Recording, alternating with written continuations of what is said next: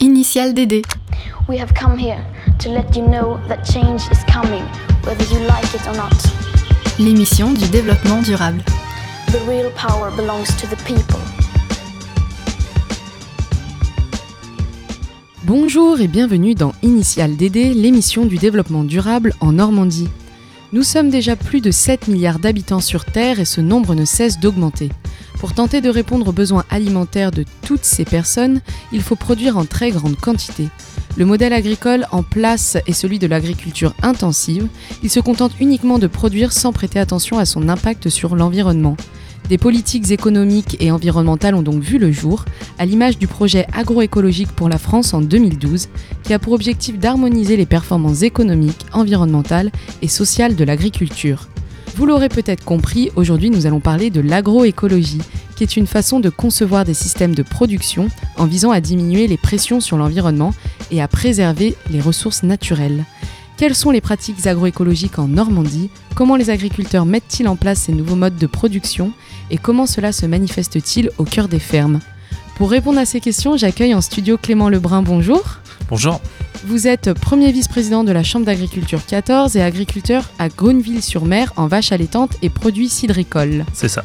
Avec nous aussi Alain Regnault, bonjour. Bonjour. Vous êtes vice-président du CIVAM Normandie. Le CIVAM, c'est un centre d'initiative pour valoriser l'agriculture en milieu rural. Et vous êtes également agriculteur éleveur laitier dans la commune du désert dans la Manche. C'est ça. En fin d'émission, je vous amènerai aussi en reportage à la ferme de la Masure pour découvrir les initiatives agroécologiques menées par Lucie et Colin Gilles.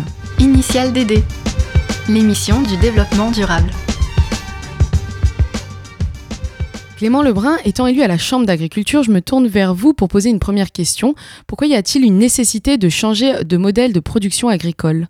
Alors déjà, je vais vous reprendre sur, sur votre présentation que vous avez fait de l'agriculture. Alors, elle n'est elle est pas complètement intensive. Euh, évidemment, il y, a, tous les modèles agricoles qui existent et, qui perdurent dans le temps.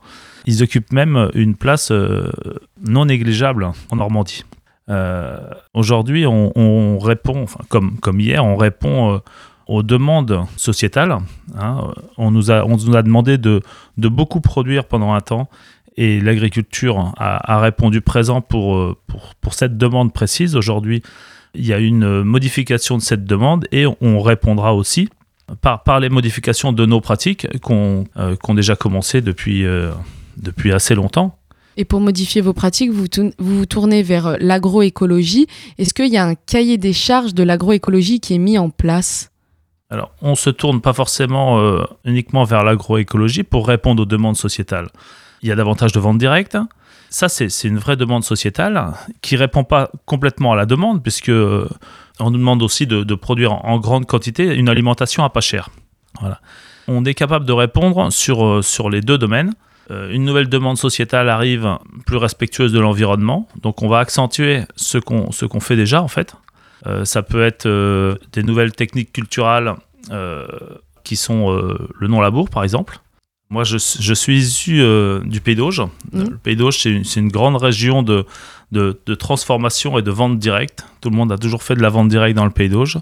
Ça continue, ça, ça répond à l'agroécologie, puisque on a des, des, fermes qui sont bien souvent euh, en polyculture élevage, qui associent donc euh, les cultures et puis, euh, et puis les prairies, l'élevage et puis les cultures.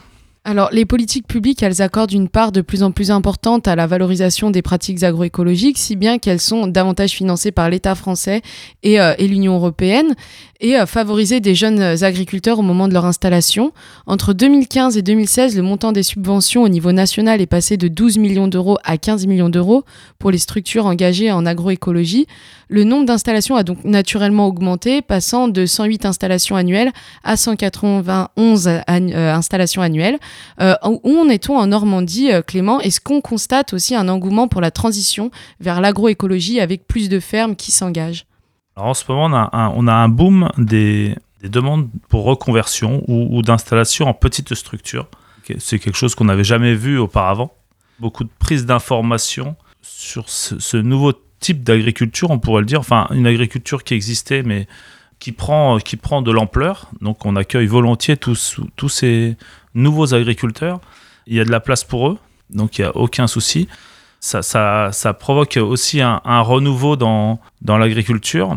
Euh, Alors beaucoup de, beaucoup de prises d'informations, mais quand même un nombre assez important en fait qui n'aboutissent pas. Voilà, donc ça c'est c'est un peu notre problème pour l'instant. On pourrait penser que c'est assez facile en fait de, de, de, de cultiver. Le truc c'est qu'il y a l'économique derrière quoi. Mm. Et c'est- Et c'est toujours cette, cette économie qui, qui bloque. Une agriculture pour qu'elle soit durable, il faut aussi que le revenu soit, soit, soit au rendez-vous, puisque on n'installe pas des gens qui n'auront pas de revenus parce qu'on sait très bien que c'est pas durable. On va revenir justement sur cette question euh, de, de- des revenus des agriculteurs juste après, mais la question que je me posais, euh, Alain, c'est est-ce que euh, vous, cet engouement pour, pour les fermes qui se transforment, ça se traduit aussi par une augmentation du, du nombre d'adhérents au, au CIVAM? Alors, pas forcément directement pour l'instant, simplement euh, au niveau des CIVAM, il y a depuis plusieurs années, on a mis en place euh, justement un, cycle de formation pour que le- les personnes qui arrivent avec une idée, mais qui n'ont pas de formation précise, qui n'ont pas d'idée de ce que ça peut être concrètement, pour qu'ils puissent justement réfléchir à ce projet et essayer de voir si effectivement concrètement sur le terrain ça peut se traduire par, une installation.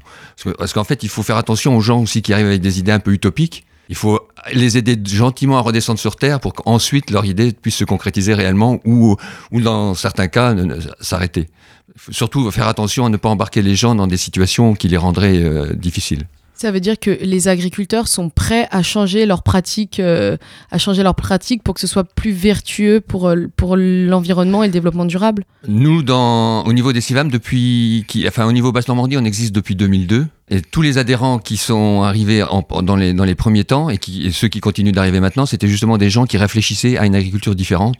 Et dans nos, dans nos systèmes laitiers, essentiellement système laitier, maintenant ça s'est diversifié parce qu'il y a aussi des apiculteurs et puis d'autres, euh, les, petites, les plantes aromatiques et médicinales. Mais les, les éleveurs laitiers, c'était remettre la prairie et le pâturage au centre de l'exploitation. Et est-ce que toutes les exploitations, euh, Clément, peuvent se tourner vers l'agroécologie? L'agroécologie, c'est tellement vaste hein, que, évidemment, chacun peut, euh, peut piocher. Certains vont faire de l'agroforesterie, par exemple.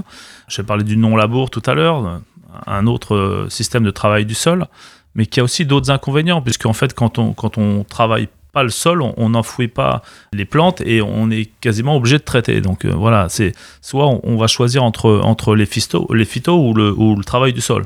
Euh, Chaque euh, modèle, en fait, a des inconvénients, des avantages également, quoi euh, autre système d'agro- agroécologie, on pourrait parler de, des haies, et on travaille beaucoup, je vous parlais d'économie tout à l'heure, mais c'est la valorisation de cette haie. On va essayer de valoriser soit en, bois déchiqueté, qui est, une énergie euh, complètement durable, celle-là, euh, qui peut être euh, en concurrence avec les énergies fossiles. On va essayer de travailler l'économie de la encore par le, stockage du carbone, par exemple, l'initiative Carbocage qu'on met en place en Normandie. Donc, comme vous nous l'avez dit, le terme d'agroécologie, peut se traduire euh, de plein de façons différentes, comme euh, la réduction des produits phytosanitaires, euh, passer à l'agriculture biologique ou à la diminution des antibiotiques sur les exploitations. Alain, est-ce que ça veut dire qu'on peut pratiquer l'agroécologie chez nous ou à l'échelle d'une commune? Bien sûr. Moi, sur mon exploitation, je la pratique depuis 20 ans. En fait, l'important, c'est d'avoir un système cohérent avec euh, une consommation d'énergie la plus basse possible, parce que c'est vrai que vouloir stocker du carbone, vouloir euh, mettre en place des choses, c'est bien, mais il faut la première la première facilité, c'est de, de consommer moins d'énergie. La première énergie qui est la plus facile à ne pas produire, c'est l'énergie qu'on ne consomme pas. Et donc, euh, dans, ce- dans cette mesure-là, nos systèmes, c'est pour ça que dans nos, systèmes, on essaye de mettre en place des, systèmes pâturants. Donc, c'est-à-dire que les vaches vont dans les champs, donc elles consomment pas d'énergie. On essaye de mettre en place. euh, alors, les chez nous, nous, on, leur voit effectivement un, intérêt économique. Et si on veut maintenir des haies, il faut effectivement avoir un intérêt économique. Mais il faut voir aussi tout le, tous les services que la haie peut rendre à côté, à savoir notamment la biodiversité, parce qu'on en parle beaucoup, mais on parle beaucoup de biodiversité dans le monde. Mais il faut pas oublier que la biodiversité, c'est aussi sous nos pieds tous les jours, et que celle-là, elle est importante à maintenir en place. Et ensuite, on, peut parler aussi d'agroforesterie, effectivement, mais on peut parler aussi dans certaines régions qui commencent à devenir sèches, parce que même en Normandie, on commence à avoir des problèmes de sécheresse. C'est les consommations, c'est le bois qui est utilisé pour nourrir des animaux l'été.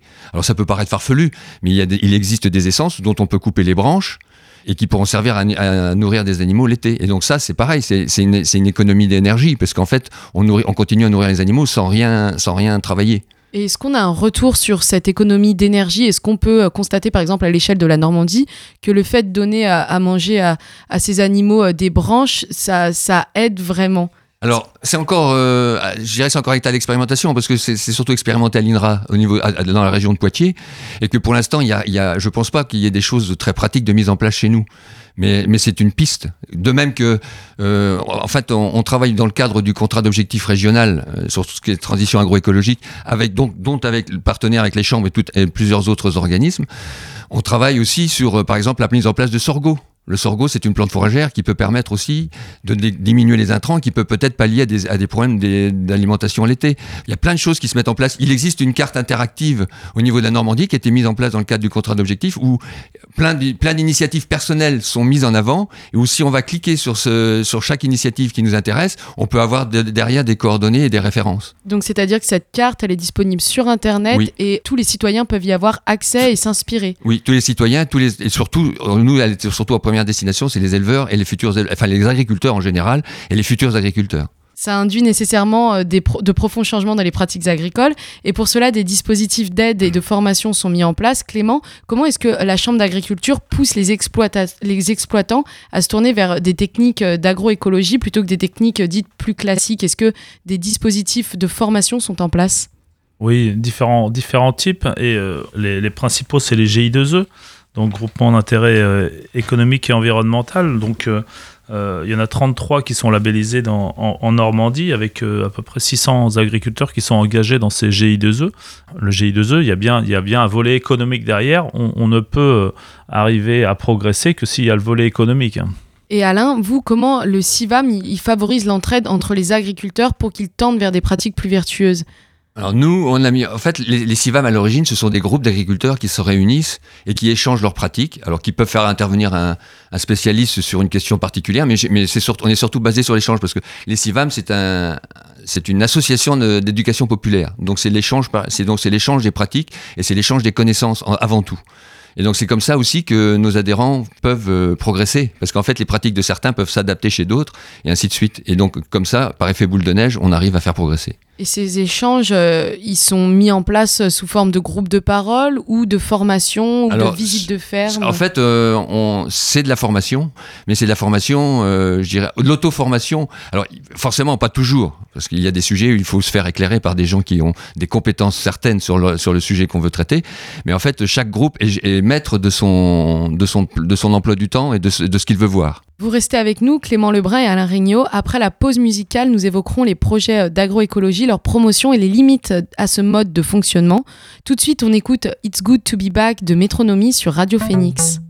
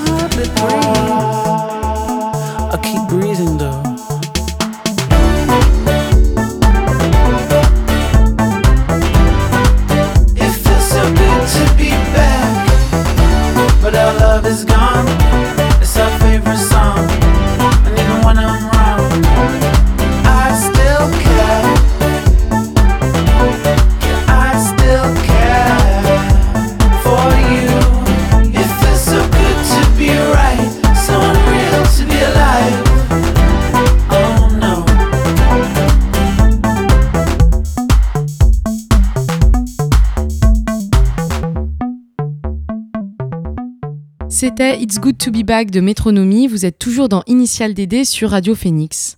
En première partie d'émission, nous avons évoqué euh, les formations à l'agroécologie. Leur objectif, euh, c'est de donner euh, les clés aux exploitants pour qu'ils puissent par la suite reproduire ces pratiques dans leur ferme et sur leur terrain. Clément, à l'échelle de leur Normandie, quels sont les projets qui ont été développés dans l'optique d'agroécologie, même si on sait que ça englobe énormément de pratiques? Est-ce qu'il y a des projets qui ressortent plus que d'autres? On essaie de, tester toujours des, nouvelles cultures qui s'adapteront certainement au, au réchauffement climatique. Euh, il ne s'agit pas d'aller trop vite non plus, puisque euh, mettre des cultures en place aujourd'hui, euh, il faut pouvoir, les récolter. Et, donc, ça fait partie de ces essais qu'on peut faire pour arriver à, faire, évoluer l'agriculture. Il faut, à chaque fois quand même que, l'agriculteur, que la, la production de l'agriculteur rencontre son marché. Et, et donc, on, on s'implique beaucoup dans, dans les PAT, hein, les, les projets agricoles territoriaux qui ont lieu dans beaucoup de communautés de communes. Tout ça, c'est vraiment pour arriver à, à trouver des, des débouchés pour la- l'agriculture qu'on va mettre en place. Et par exemple, vous, dans votre ferme, est-ce, qu'il y a des, des- est-ce que vous avez des pratiques d'agroécologie en place? Moi, je suis un système viande, euh, toute herbe, et entouré de haies. Voilà, donc euh, j'ai à peu près 15 hectares de haies. Alors les haies représentent quand même en Normandie une, place très importante, puisque euh, avec, si on mettait les haies bout à bout, on fait trois fois le tour du monde avec, euh, avec les haies normandes, uniquement normandes. Énormément présentes sur, sur mon exploitation. Les prairies tiennent, tiennent une part très importante dans mon exploitation, puisque c'est la totalité de la surface. Une partie est plantée de vergers où, où pâturent les vaches. Les prairies sont valorisées par les, bovins, en fait. Il faut qu'on ait euh, une rentabilité au niveau des bovins, puisque c'est bien elles qui, maintiennent une, grande richesse euh, environnementale. Euh, il faut donc qu'on arrive à valoriser davantage nos bovins nourris à l'herbe. Voilà, en grande majorité en Normandie, les bovins sont, nourris à l'herbe loin des, clichés qu'on peut entendre à droite et à gauche sur, cette viande importée et qui est nourrie à base de céréales. Voilà, c'est pas le cas en Normandie. Et il faut qu'on arrive à valoriser davantage hein, la viande bovine pour maintenir nos systèmes euh, cohérents économiquement. Est-ce que l'on remarque une différence notable sur les exploitations dites classiques et les exploitations qui font un effort en termes d'agroécologie? Alors, oui, enfin, c'est à l'œil nu comme ça, je pense que c'est pas facile. Je pense que c'est plus sur le long terme. Euh, sur mon exploitation, c'est pareil, c'est 100% prairie permanente. Et c'est là qu'on trouve le plus de vie, c'est là qu'on trouve le plus de stockage de carbone aussi, parce qu'on ne retourne pas, donc on ne remet pas du carbone dans l'air. Mais en fait, euh, c'est l'application de rotation, c'est l'application d'utilisation le, mo- le moins possible d'intrants. Donc ça veut dire qu'il faut des rotations. C'est-à-dire que les intrants, c'est que si on veut pas mettre de phyto, si on veut pas mettre de désherbants, si on veut, pas, mettre moins de fongicides, si on veut mettre moins d'insecticides, il faut garder des haies parce que les haies sont, permettent d'avoir des auxiliaires pour les cultures. Il faut aussi ah, modifier les, certaines rotations qui sont qui sont trop courtes et qui donc ne permettent pas euh, ne permettent pas aux plantes d'avoir un temps suffisamment long avant le retour sur la parcelle pour avoir des, prédateurs limités. Donc ça c'est important, les, les histoires de rotation, les histoires de maintenir des haies, parce que c'est vrai que alors vous dans le pays d'Auge, effectivement Clément, il y a beaucoup de haies, je suis d'accord, il y a beaucoup de prairies, mais c'est pas le cas de toute la Normandie. Enfin moi, si je prends mon secteur, on a quand même de plus en plus de maïs sur maïs, donc ça c'est vraiment, je dirais, l'horreur absolue. On a, de, on a de moins en moins de haies, même s'il reste beaucoup de haies, il s'en abat beaucoup. Enfin, moi, j'ai des- cas où, où, où 50 hectares, où, où des parcelles qui avaient, sur 50 hectares, il y avait des haies, où maintenant il n'y a plus rien. Et ça, ça, ça devient courant parce que la haie, quand on ne raisonne pas au niveau intérêt agroécologique, ça, ça présente plus un inconvénient. Faut les broyer, faut les entretenir, faut tout ça. Donc, il y a, pour certains, ça, ça gêne, parfois ça gêne les machines, il faut couper les branches, enfin bref. Donc, donc il faut aussi, euh, faut aussi relativiser, je dirais, la conscience des, agriculteurs. C'est vrai qu'il y a de plus en plus d'agriculteurs qui prennent conscience qu'il faut changer les choses, mais il y en a encore un grand nombre qui, ne s'y intéressent pas. Moi, je, je, peux vous citer mon, cas. J'ai, j'ai, suis sur Facebook, je suivais un groupe et je me suis permis une petite remarque, une petite pique aux agriculteurs. Et il faut voir le nombre de réactions négatives et violentes que j'ai subies. Donc je suis encore très modéré dans mon enthousiasme de la, la volonté réelle de modification des agriculteurs. Il y en a un certain nombre, c'est vrai, et je pense que Clément fait partie de ces agriculteurs-là, mais je pense que c'est pas la majorité encore. Donc il y a encore beaucoup de travail à faire pour changer euh, les mentalités et les faire évoluer en Oui. fait au sein de l'agriculture. Et euh, Clément, l'une des missions euh, de la Chambre d'agriculture, c'est de porter la voix des exploitants. On imagine souvent euh, que les décisions en lien avec le développement durable émanent de l'État et s'imposent aux agriculteurs. Mais est-ce que c'est pas plutôt l'inverse, vous les agriculteurs, qui faites remonter des, envies particulières et des, soucis d'écologie pour faire changer les législations à ce sujet? Mais les, chambres d'agriculture sont force de proposition. hein. Et, donc, entendu ou pas, il y a des messages qui sont envoyés au ministère. Ça, c'est euh, évidemment qu'on travaille avec eux. Euh, mais sur le volet, et je vais le répéter encore plusieurs fois, c'est sur le volet économique. Il faut, euh, quand on parle de, des haies, encore une fois, moi je comprends, je comprends l'agriculteur qui, qui voit que cette, cette haie est un coût et, ne touche jamais rien sur cette haie. Et moi, sur mon exploitation, c'est c'est 2000 euros de d'élagage que j'ai tous les ans. C'est simplement un coût pour moi. Voilà. Ça veut dire qu'il n'y a pas d'aides qui sont mises en place pour euh, aider les agriculteurs, euh, par exemple, à, à entretenir euh, leurs haies Non, il n'y a, pas d'aide et, et c'est surtout euh, des obligations puisque euh, il faut, faut protéger les fils téléphoniques, les fils de fibre optique, les fils électriques. On a des obligations d'élagage de haies au, au moins au bord des routes sans aucune, aucune contrepartie. Est-ce qu'il y a des euh, labels euh, qui sont en place euh, pour certifier l'agroécologie? Il y a tout un travail qui est fait sur le, label E qui va aider les agriculteurs puisque on apprend ça un peu de, père en fils, savoir la façon dont couper la haie, mais ça n'a jamais été basé sur quelque chose de, certifié environnementalement. Donc il y a quelque chose qui un label qui est en train de se créer où on pourra euh, vraiment savoir comment faire pour couper la haie pour qu'elle repousse dans de bonnes conditions et qu'elle soit favorable à la biodiversité. Exemple, laisser du bois mort, par exemple. Ça permet euh, aux, insectes de, de rester sur place. C'est des coupes rases le plus ras possible par rapport euh, à la plante pour qu'elle elle repousse con- convenablement. Et tout ce qu'on voit, les haies taillées, c'est pas forcément très bon non plus, puisque ça, ça favorise pas l'éclosion de, de nouvelles plantes, en fait, la régénération des plantes.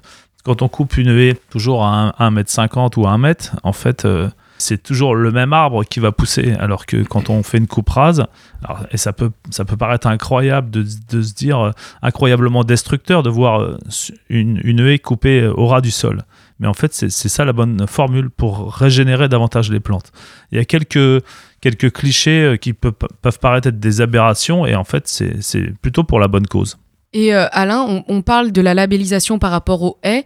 Comment est-ce que ça peut euh, aider les agriculteurs, cette labellisation? Mais est-ce qu'il il y a d'autres labels qui existent euh, en général sur l'agroécologie? Alors, il existe d'autres labels. Enfin, nous, nous on défendait, euh, à, la, notre- la création euh, de, des CIVAM, on défendait ce qu'on appelait l'agriculture durable, qui est donc basée sur euh, les trois piliers du développement durable.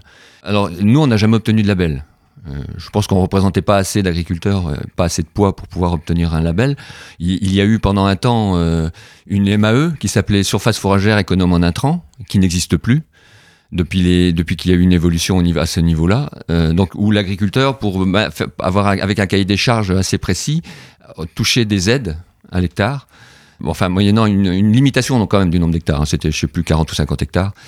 Et puis donc euh, maintenant, il existe d'autres labels que nous on combat. Enfin moi je suis en agriculture biologique et l'agriculture biologique euh, se trouve concurrencée énormément depuis quelques temps par énormément de labels qui se mettent en place. Et plus il y a de labels, moins le consommateur va s'y retrouver. Et moins le consommateur s'y retrouve, et moins on sera gagnant au bout du compte. Donc dans cette émission, on voit bien que les agriculteurs s'engagent tant bien que mal dans le développement durable en luttant à leur niveau et avec les moyens dont ils disposent. Cependant, l'agroécologie euh, n'est pas une solution miracle à tous les problèmes euh, liés à l'agriculture et euh, elle demande euh, de changer ses modes de fonctionnement, d'adapter ses pratiques et, est donc très exigeante en travail. Euh, Alain, est-ce que tous ces changements sont rentables pour les agriculteurs? Parce que c'est quand même la question euh, de, l'économie, de survivre en fait. Alors, enfin, très exigeante en travail, pas forcément. Enfin, je veux dire, on peut mettre Ça en place dépend, des systèmes, euh, on peut mettre en place des systèmes qui simplifient le travail. Et parce que, en fait, on a, il y a eu, il y a eu des, des réflexions qui se sont faites autour du travail et où on s'aperçoit qu'effectivement, la valeur travail, qui est une valeur très forte chez les agriculteurs, et où on se gargarise, à mon avis, trop de, de travailler beaucoup d'heures. En fait, il faut, il faut réfléchir aussi sur la durée. C'est-à-dire que maintenant, je- moi, j'ai j'ai un apprenti là qui va, qui prendra ma place l'année prochaine. Je me bats avec lui pour que justement il mette en place un système où il travaillera pas trop parce que je lui dis, tu as 21 ans. Il va falloir que tu travailles jusqu'à 65, 67 ans. Réfléchis à ce que ce sera dans ta vie dans, dans 20, dans 30 ans quand tu auras travaillé 70 heures par semaine.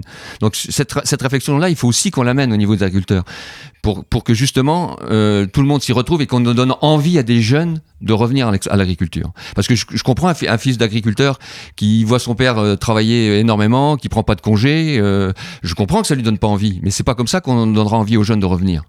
Alors la question, c'est de savoir vraiment si l'agroécologie, finalement, elle répond aux exigences économiques et environnementales actuelles. Clément, est-ce que vous pouvez nous répondre? Est-ce que l'agroécologie euh, euh, répond aux exigences économiques et environnementales actuelles? Il n'y a pas de problème, elle peut. Mais euh, dans un monde évolutif, on va dire, on ne peut pas basculer de certains modèles industriels qui répondent à une demande, encore une fois, actuelle. On ne peut pas euh, basculer complètement dans ce monde, euh, dans, l'agroécologie. Et il faut, euh, ça va, ça, on va être obligé de passer par palier, et tout en respectant le, travail des agriculteurs et, leur... qualité de vie au travail aussi. Évidemment que on, critique des fois certains agriculteurs qui, ont des surfaces un peu trop, trop, trop grandes, mais c'est aussi pour des fois gagner en qualité de vie, avoir du matériel un peu plus performant. Euh, et d'ailleurs, plus performance écologiquement, ça a un sens aussi pour les agriculteurs, mais aussi pour, euh, pour tous les salariés qui travaillent sur les exploitations. Il y en a beaucoup. Mais comme, comme dans, dans tous les métiers, hein, pour être attractif, euh, il faut avoir de bonnes conditions de travail. Ça signifie en fait que l'agroécologie, elle pourrait lutter contre la précarité de certains agriculteurs avec ces nouvelles initiatives qu'elle met en place Elle peut y répondre parce que aujourd'hui l'agriculture est quand même beaucoup critiquée et ça pèse sur le moral des agriculteurs. Et donc peut-être que certains vont être euh, sensibles et, faire évoluer leur, leur pratique simplement parce que euh, ils se retrouvent plus, ils, pensent que, leur métier correspond pas à ce qui, est décrit en ce moment. Alain, vous nous l'avez dit, vous observez quelques réticences chez certains euh, agriculteurs qui souhaitent pas forcément franchir le pas de l'agroécologie. Mais euh, comment est-ce qu'on fait pour que plus euh, d'entre eux adhèrent à ces changements Par l'exemple.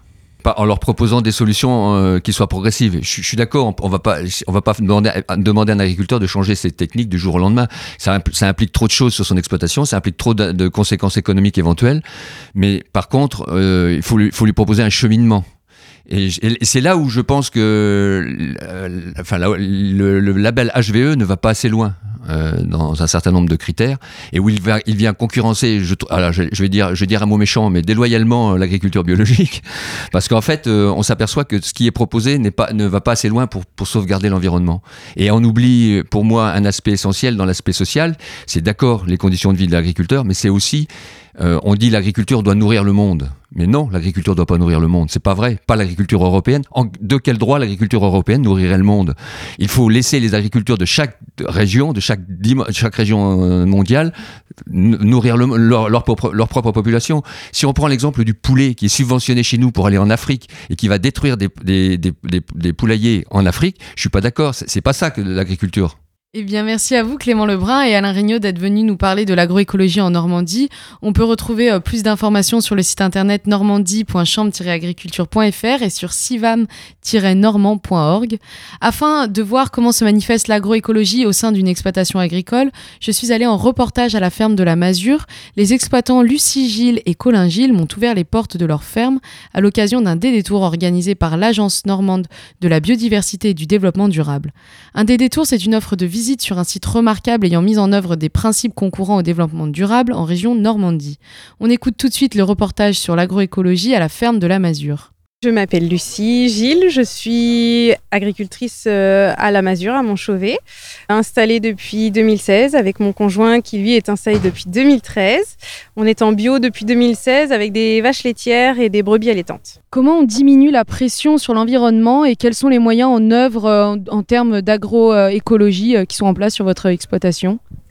Eh ben, on essaye de favoriser euh, la biodiversité via le pâturage des animaux, des animaux qui sortent, euh, qui bousent dans les champs, qui fournissent du coup en nourriture euh, les insectes, les oiseaux, enfin toute la chaîne, des prairies aussi qui sont riches en biodiversité, des haies. On a entouré toutes nos parcelles de haies en faisant, ça fait revenir les oiseaux et la nature, en débroussaillant pas trop, pas trop tôt et pas trop, en laissant des assez larges. Il y a plein, plein, plein de leviers possibles pour faire revenir la nature dans les exploitations agricoles.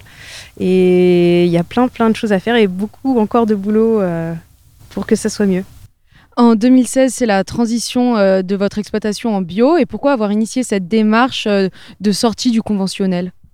Euh, ça nous correspondait plus, euh, plus envie de mettre de produits phyto, euh, ni ouais, de produits chimiques et envie de travailler avec la nature et de du coup redécouvrir le métier de paysan. Parce que les paysans avant, bah, on essayait de toujours euh, faire avec la nature, parce que c'est plein de contraintes et que c'est ça qui est intéressant. La chimie résout trop facilement les problèmes. Il n'y a plus de mauvaises herbes, il n'y a plus de problèmes avec la chimie et c'est chiant. Est-ce qu'il y a des acteurs qui vous aident dans cette démarche, des comités, des groupes euh plein. Nous, on fait partie de groupes d'agriculteurs où plein de cerveaux ensemble réfléchissent dans le même sens et c'est très agréable. Et après, on se fait aider aussi par euh, d'autres interlocuteurs, euh, bah, le CPIE, CEN, euh, le CIVAM, le GON. Je te laisserai retrouver tous les, les, mots longs. hein. Donc, vous travaillez avec le CIVAM. Et quel est votre fil conducteur, les projets communs en cours pour favoriser la biodiversité dans vos fermes? Eh ben, tous les ans, on a un fil rouge euh, lié à la biodiversité. Donc, euh, sou- bah, c'est souvent en lien avec la haie quand même. Et euh, donc, on écoute, on fait des journ- journées sorties ornitho, euh, comptage de mares et puis euh, gestion de l'herbe. Comment harmoniser en gros la production et la nature et faire que l'un ne pâtisse pas de l'autre? Est-ce que vous arrivez un petit peu à faire la promotion de votre démarche au travers euh, des communautés, des organisations ou tout public lors d'événements? Ben, on essaye au maximum euh, de faire en- venir les gens sur nos fermes, tout ce groupe-là, et de communiquer sur ce qu'on fait et que les autres agriculteurs et même les particuliers, enfin tous les citoyens n'aient pas peur de laisser la nature revenir. euh, On est dans le paysage, donc c'est dommage de vouloir toujours que tout soit bien propre et au carré. Eh ben, merci Lucie pour le temps que vous nous avez accordé. Ben, de rien, à bientôt. C'est la fin de cet épisode d'Initial DD sur l'agroécologie. Merci à Alan qui était à la réalisation et merci euh, à vous de nous avoir écoutés. Merci euh, Clément et Alain. Merci Je également. vous donne euh, rendez-vous la semaine prochaine dans un nouveau podcast. C'était Initial DD avec le soutien de la région Normandie.